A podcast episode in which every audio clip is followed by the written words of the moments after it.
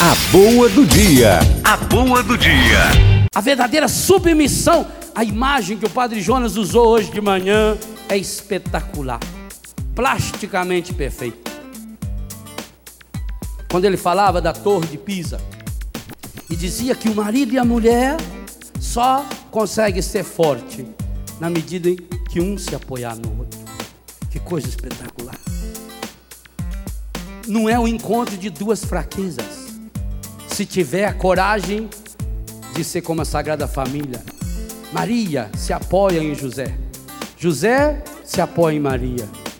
E ambos se apoiam em Jesus.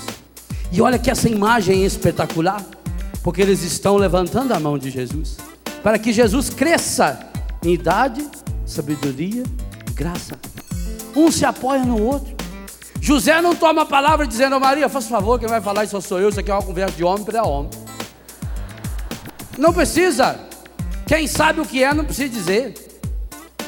Não precisa querer mostrar, ainda mais lá que está na frente dos doutores.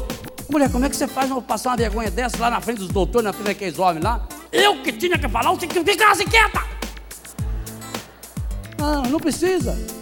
Quem sabe que é fraco o suficiente para se apoiar no outro, descobre a força que vem dele. Ele está no meio de nós.